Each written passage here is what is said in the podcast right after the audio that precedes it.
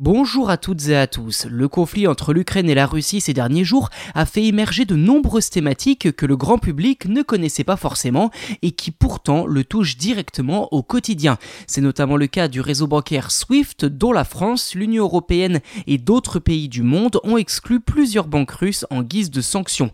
Alors en quoi cela pourrait faire mal à l'économie russe? Est-ce un système si important que cela pour la finance mondiale? Toutes les réponses et bien plus encore dans cet épisode.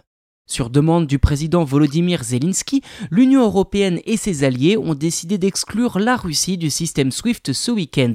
En clair, il s'agit d'une réponse économique puissante des Occidentaux à l'invasion de l'Ukraine par Vladimir Poutine. Avant de comprendre pourquoi et comment les Russes seront affectés par ces décisions, il est important de rappeler dans les grandes lignes en quoi consiste SWIFT. Tout d'abord, il s'agit de l'acronyme de Society for Worldwide Interbank Financial Telecommunication, Société pour les télécommunications financière et interbancaire mondiale. Il s'agit d'une plateforme belge qui connecte 11 000 organisations bancaires dans plus de 200 pays à travers le monde.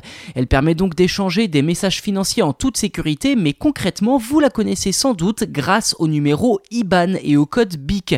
Et oui, c'est elle qui les valide lorsque vous voulez faire des virements vers d'autres comptes bancaires ou lorsque vous recevez des virements de quelqu'un. Pour être précis, ce n'est pas SWIFT qui effectue les transferts d'argent, non, son rôle est tout simplement de centraliser les ordres de virement entre les utilisateurs et clients des 11 000 banques partenaires.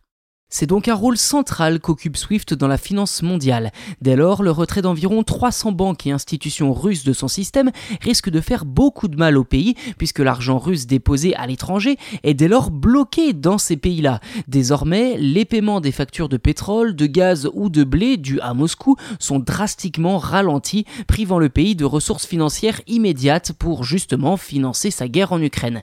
Reste désormais à savoir quelle sera la réponse de la Russie, puisque Poutine pourrait très bien décidé de couper les robinets de gaz et de pétrole, aggravant un peu plus la crise de l'énergie que nous connaissons en Europe.